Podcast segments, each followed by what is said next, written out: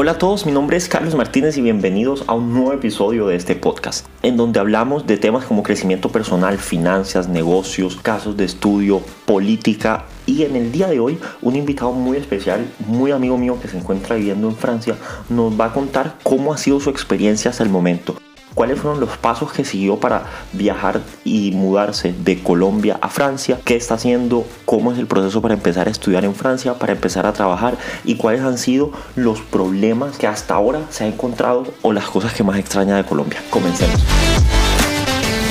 Estoy aquí entonces con nuestro invitado Iván Flores, muy gran amigo mío. Lo dejo que se presente él. Iván, hola, ¿cómo estás? Buenos días. Hola Carlos, doy un gran saludo, buenos días, buenas tardes, buenas noches, dependiendo del lugar del mundo donde, te encuentres. Yo me llamo Iván Flores, vengo de Colombia, de Cartagena, pero actualmente vivo en Rennes, Francia, hace 3, 4 años aproximadamente. Hace 3 años y medio viviendo en Francia, ¿qué haces ahora mismo? ¿Estás estudiando? Sí, bueno, estoy hace casi 4 años acá en Francia, en la ciudad de Rennes Actualmente estoy haciendo una licenciatura en lenguas extranjeras aplicadas con énfasis en comercio internacional. Sin embargo, pues llegado a este punto, muchas cosas pasaron antes de llegar aquí, claro. E inicialmente fue la decisión de venir a Francia que para ser honestos vino de la noche a la mañana. Uno se encuentra en una situación lastimosamente desolada o triste con respecto al empleo en, en Colombia y uno trata de pues idearse diferentes maneras de, de, poder salir adelante y progresar. Un día pues tomé la decisión de aprender un nuevo idioma y dije, bueno, me gusta mucho el francés, me parece un idioma súper interesante. A, futuro puede ser una buena idea aprenderlo. Inicié el, el proceso en, en, la Universidad del Magdalena. Yo hice un curso de francés durante 3, 4 meses, año 2018. Pues inicié el proceso, me gustó mucho. El siguiente paso es, es viajar y fue ahí donde tomé la decisión de, de, venir a Francia. Ok, tú mencionabas entonces, el principal motivo, si entendí bien, es un poco en Colombia la situación de lo difícil que está de pronto encontrar trabajo, encontrar empleo. Entiendo que pues, oportunidades bastante escasas, sobre todo en Cartagena. Yo también soy de, de Cartagena y pues sabemos que no es fácil la, la situación. Entonces, entiendo, ese fue el, el, motivo principal entonces por el que decidiste empezar ese camino de primero aprender el nuevo idioma, empezar a prepararte para luego finalmente llegar a Francia.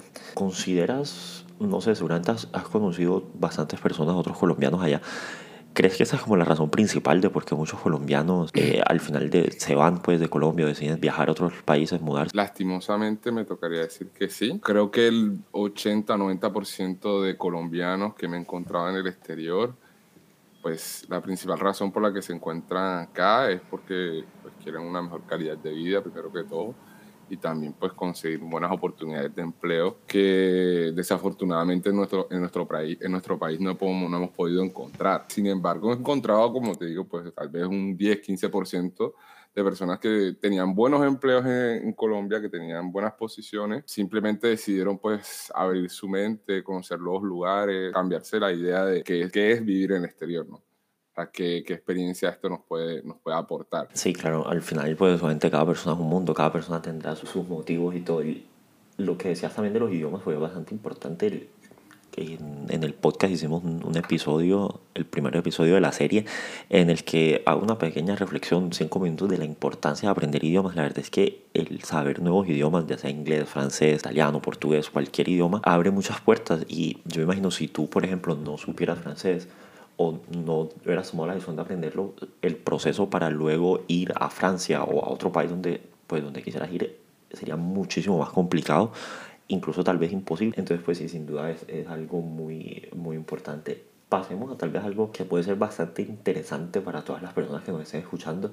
Es un poco el proceso o los pasos para ir a, en ese caso a Francia, que es donde tú estás. Yo sé que hay muchas personas interesadas tal vez en, en ir a Europa. Bueno, aclarar que eso tampoco es que sea ningún tipo de, de, consejos, que no es que seamos especialistas de inmigración, que estemos diciéndoles la mejor manera para ir. No, simplemente vamos a contar pues lo que hicimos me interesaría saber un poco de tu punto de vista cuáles fueron los pasos que te tocó seguir con la escuela de francés, luego las diferentes embajadas, cuando llegaste a Francia, qué llegaste a hacer, si ya estabas, no sé, inscrito en la universidad o si llegaste a, a buscar universidad un poco. Entonces, todo el, el, proceso por pasos, porque yo sé que hay muchas personas que seguramente les interesa, les interesa aprender y, les interesa saber el proceso para ver si ellos pueden hacerlo, ¿no? Claro, Carlos. Bueno, es un proceso poco largo, un poco tedioso, pero en el camino es bastante interesante también darte cuenta cómo, cómo es de diferente, pues, incluso los procesos burocráticos que tenemos en Colombia y que podríamos tener acá. Todo empezó con la Escuela de la Alianza Francesa, una escuela de idiomas para aprender francés que se encuentra pues en muchísimos lugares del mundo. Entonces el proceso inicia cuando te acercas a la Alianza Francesa. Ellos en cierta forma te van a guiar, te van a acompañar durante el proceso de la solicitud de la visa es lo más importante. Para esto tendrías que inicialmente tener un proyecto, plantear qué es lo que vas a hacer, o sea, bueno, yo quisiera pues vivir en Francia para hacer una maestría en... O sea, digamos, primero, pues obviamente empezar a inscribirse en el curso para empezar a aprender francés y luego con la academia, con la Alianza Francesa, que es donde aprende francés, con ellos mismos plantear un proyecto de lo que serían tus estudios en Francia. Entonces, como, entre comillas, si entiendo bien, es como proponerles lo que a ti te gustaría ir a estudiar allá. Decir, bueno, a mí me gustaría ir para estudiar una maestría o un pregrado en comunicación social y periodismo, etcétera. Eso es lo que entiendo más o menos, es como la primera. Sí, claro, bueno, bueno, tú ya debes tener como una inscripción, por ejemplo, en una universidad. ¿Sí? Me va a entender, no sé si, si, fui claro. El tema es que no tienes que necesariamente estudiar en la Alianza Francesa. Sé que en términos legales, pues la Alianza Francesa es como el intermediario entre las escuelas y universidades de Francia y la gente en el exterior. Obligatoriamente okay. tú no tendrías que estudiar en la Alianza Francesa, ¿no? Ah, ok. Porque es que en mi caso personal yo no lo, yo no lo hice así. ¿sabes? Yo estudié en, en, la Universidad de Magdalena, hice un curso de francés, sin embargo, si yo quería solicitar una visa de estudiante para venir acá, tenía que hacerlo a través de la Alianza. Ya, ok, entiendo. O sea, la Alianza Francesa tiene otro organismo que se llama Campus France, que son ellos los que tienen como el vínculo entre el gobierno colombiano y el gobierno francés. Entonces, cuando te digo que tienes un proyecto de estudios que ya buscaste, por ejemplo, la universidad donde vas a estudiar, ya buscaste si la entidad o establecimiento que te va a recibir, entre comillas, cuando llegues a Francia, y pues ya tienes una inscripción, tienes un, proyecto, y entonces en el proceso tú tienes que llenar un formulario, un número de formularios donde tú explicas, bueno, yo voy a viajar a tal ciudad hacer esto, esto, esto, y mire, esta es mi inscripción, adjuntas la inscripción y esto es lo que yo quiero hacer, ¿no? Entonces, ellos te hacen un acompañamiento, Campus France, y te dicen, bueno, necesitas estos documentos, necesitas respaldo económico, diploma, necesitas que esos diplomas sean apostillados, traducidos.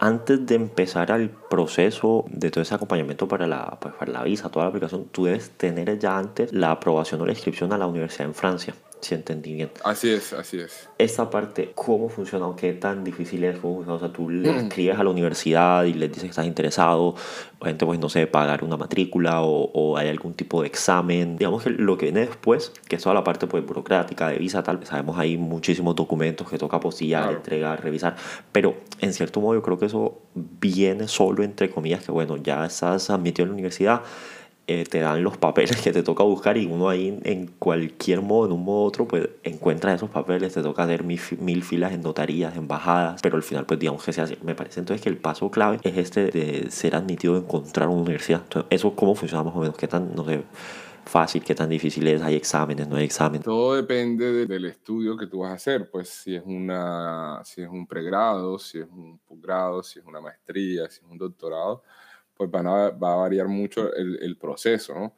Inicialmente cuando yo viajé por primera vez, eh, venía pues a aprender el idioma en su totalidad, porque inicialmente, pues como dije, había hecho un curso de tres a cuatro meses, pues eso no, no me permitía pues alcanzar el nivel que hoy tengo. Yo inicialmente decidí hacer un año de, de estudios de francés en una universidad y el proceso es dentro de su página web ellos tienen como un espacio donde tú, siendo extranjero, puedes hacer todo el, proces el procedimiento para, para, aplicar a este curso. Normalmente esta, estas páginas tienen la opción pues, de, de, de, de comunicarte con, con, los encargados en un portal web que tiene la opción en inglés. que la idea es que pues, son extranjeros los que vienen a, aprender el idioma. Entonces, a través de su página web, haces todo el proceso de inscripción. En mi caso, yo no tuve que pagar la inscripción de manera inmediata, sino cuando ya había llegado aquí, que es una ventaja, por supuesto, para las personas que que por ejemplo están haciendo el proceso y quizás no tienen el dinero de manera inmediata, la inscripción es totalmente válida aunque no hayas pagado para el proceso de la solicitud de la visa. Depende muchísimo del, del tipo de estudios que se quieran hacer. Realmente si son estudios de un idioma como el que tú hiciste, tal vez el proceso es un poco diferente, entre comillas, creería yo que tal vez un poco más fácil que si de pronto vas a hacer un posgrado, una maestría, que me imagino que te piden, digamos, más requisitos académicos. El resumen, yo creo entonces podría hacer eso, eh, las personas interesadas revisar en las páginas de las universidades, dependiendo de lo que quieran estudiar, cuáles son los requisitos para acceder a eso. Vamos entonces ya a adelantar un poquito. Llegas a Francia eh, por primera vez. Ya entonces, bueno, estaba escrito, digamos, en la universidad, entonces ya sabías, entre comillas, lo que ibas a hacer por lo menos el primer año, si entiendo que tenías, bueno, ya sé que el primer año vengo a este curso y que cómo fue esos primeros días, me imagino buscar casa, no conocías a nadie, ya conocías a, gente antes. Para los primeros días en la universidad no se fue, fue fácil. ¿Cómo fueron esos primeros, primeros días en, Francia? ¿Sí, te gustó? ¿Era lo que te esperabas? ¿O estuviste un poco decepcionado la primera impresión de cuando llegaste? No, no, sabes que, que lo interesante de estos procesos es que cuando tú vas a tomar una decisión que tú sabes que tiene mucho riesgo, vas como lleno de emoción, ¿sabes? Yo llegué y pues todo era nuevo para mí, o sea, yo no conocía nada de la ciudad, no conocía a nadie en esta ciudad. Y eh, fue curioso porque el primer día que llegué, pues ya yo tenía un lugar donde estar y por eso era lo interesante que te decía de, de tener la inscripción, aunque no hayas pagado inmediatamente, porque es que tú puedes contactar personas, en este caso, en mi caso, voy a contactar eh, propietarios de apartamentos y, y, cosas así que, que pues, permitieran de de alquilar antes de llegar. Entonces yo, antes de llegar, contacté varias personas. Una de ellas pues me dijo, bueno, ¿y usted qué viene a hacer acá? Le expliqué, bueno, vengo a estudiar idiomas, vengo a aprender francés, voy a estudiar en esta universidad, mire, esta es mi inscripción. Y con eso, pues, la persona me dijo, ah, listo, bueno, entonces hagamos un contrato. Y afortunadamente, cuando yo llegué, pues ya tenía dónde estar. Sin embargo, sé que no es el mismo caso para todas las personas. Lo cuento desde mi perspectiva. Cuando llegué no conocía a nadie, y pues donde yo viví no conocía a nadie, sin embargo el primer día que llegué eh, me di cuenta que era, también era colombiano y pues hablábamos, discutimos, nos hicimos buenos amigos y esta persona pues ya me vinculó a otras personas que ya estaban establecidas en, en la ciudad y que tenían un tiempo aquí. Y pues a través de estas personas que conocí la primera semana, pues me permitió pues conseguir un trabajo para poder seguir pagando las cosas, los gastos, el arriendo, pues me dieron como las primeras nociones de lo que era estar viviendo acá en el exterior, que para mí era algo muy pues ajeno, era la primera vez que salía de mi país. Fue muy, es una experiencia súper interesante. Con el tema del idioma, pues yo tenía, como te decía, mucho las bases, pero no para comunicarme de una manera fluida. Entonces las primeras dos semanas fueron un poco caóticas en el sentido de que pues no entendía nada. Trataba mucho de comunicarme en inglés, una herramienta muy útil las primeras semanas. Claro, con el tiempo ya me fui adaptando, ya pues fui entendiendo poco a poco. Sí, claro, yo pues a ver, eh, me imagino también me, me pasó las primeras semanas.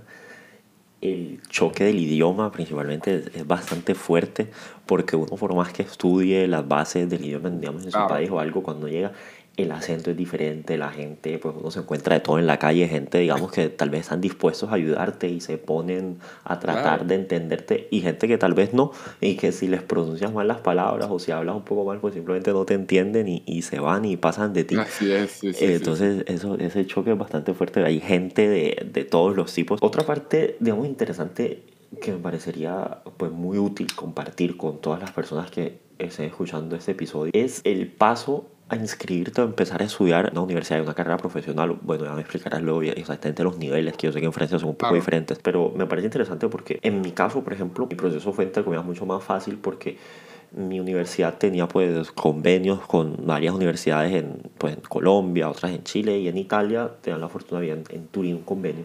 Entonces digamos que yo hice todo el proceso a través de mi universidad, una especie de beca entre comillas, pero ya yo digamos que entré enseguida a una carrera acá profesional en Italia, entre comillas. Y pues luego ya al final me gradué y ya luego uno con un pues, título de, de, Italia pues es mucho más fácil em, empezar a trabajar. Yo entiendo, tú llegaste primero al, a esa academia para, para estudiar eh, francés. Luego terminaste tu curso de francés y ahora estás estudiando otra carrera.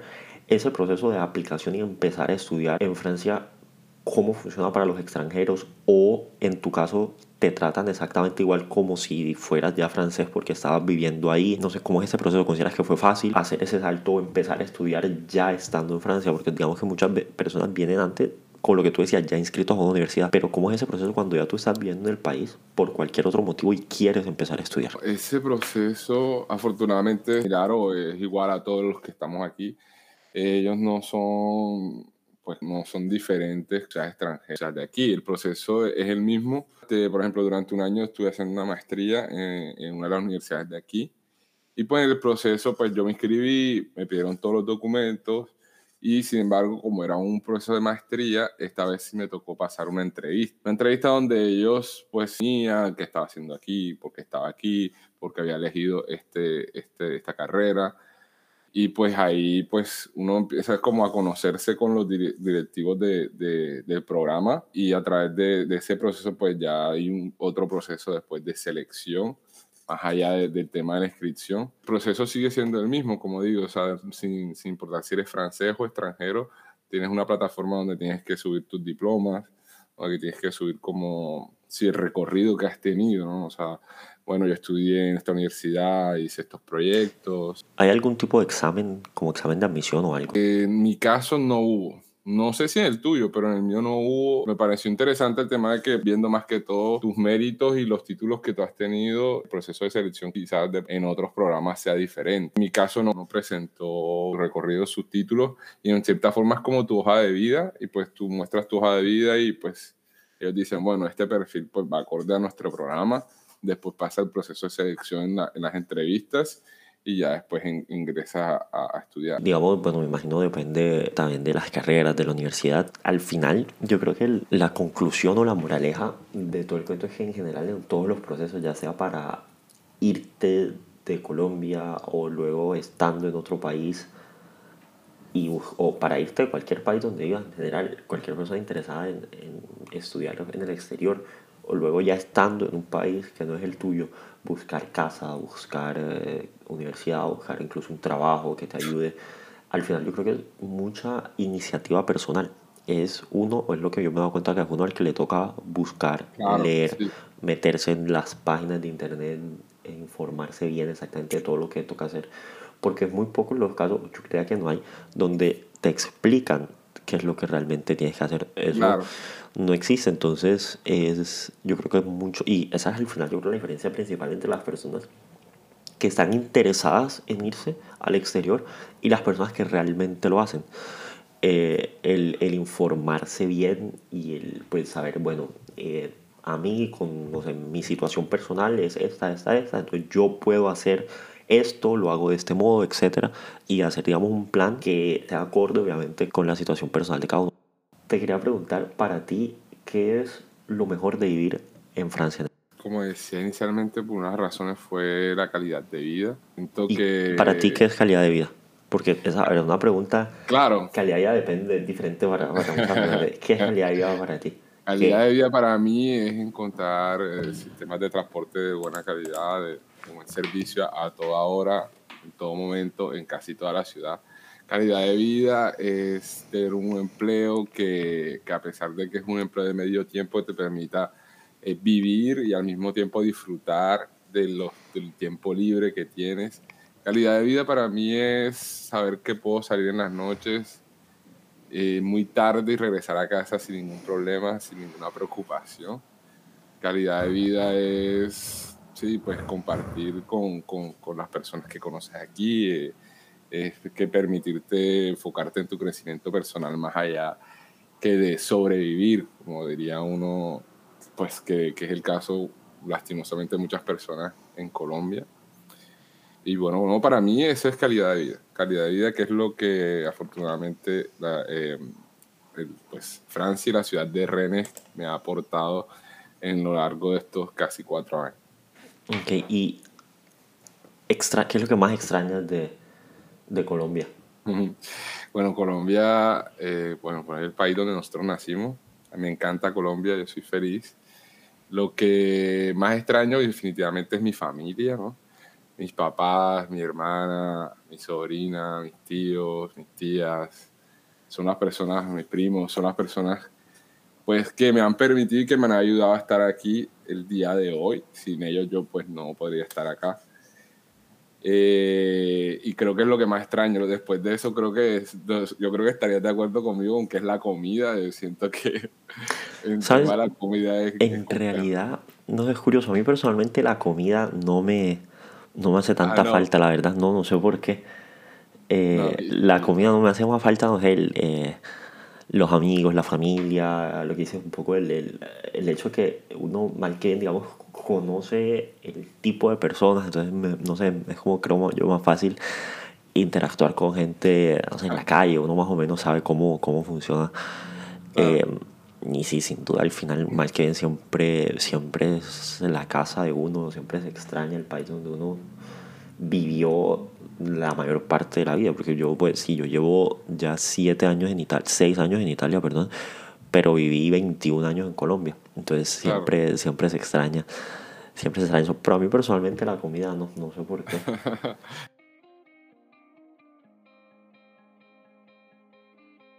Y bueno, hasta aquí el final de este episodio. Espero que les haya gustado. Espero que como siempre hayan aprendido muchísimo porque pues al final ese es el objetivo principal de este podcast. Siempre haber aprendido algo nuevo, entender algunas cosas que tal vez antes no sabíamos o entretenernos e interesarnos. Entonces espero mucho que este episodio les haya gustado. Muchísimas gracias para los que se quedaron hasta el final escuchándolos. Recordarles que pueden seguir el podcast en Instagram en arroba hablando con CM. Me encantaría leer todos sus comentarios, saber qué opinan de este episodio, de los anteriores, qué otros temas les gustaría tratar en el podcast. Me encantaría leerlos, escucharlos. Entonces pueden seguirnos en arroba hablando con CM. Y bueno, pues ya para terminar entonces, me encantaría que nuestro invitado se despida de todos ustedes, cierre el episodio y les dé un mensaje a todas esas personas que tal vez en ese momento están pensando en emigrar, en irse de Colombia, de cualquier país de donde vengan, están pensando en irse y mudarse a otro lugar. Iván, ¿qué mensaje les darías a todas esas personas que están pensando en emigrar ahora mismo? No pierdan las ganas y la motivación. Yo pienso que las ganas y la motivación son el motor de todos nuestros sueños y nuestros proyectos. Entonces, o sea, además de, pues, la parte económica que llega a un segundo plano, si tú tienes las ganas y tienes toda la energía dedicada a un proyecto, eso va a seguir adelante. Entonces, si quieres llegar a vivir en el exterior, estudiar un nuevo idioma, hazlo con todas las ganas que tengas y te prometo que de verdad vas a lograr. Bueno, muchísimas gracias Iván, muchísimas gracias a todos los que nos escuchamos, los que nos escucharon. De nada, con mucho eh, Espero que lo hayan disfrutado. Nos vemos en un próximo episodio. Chao.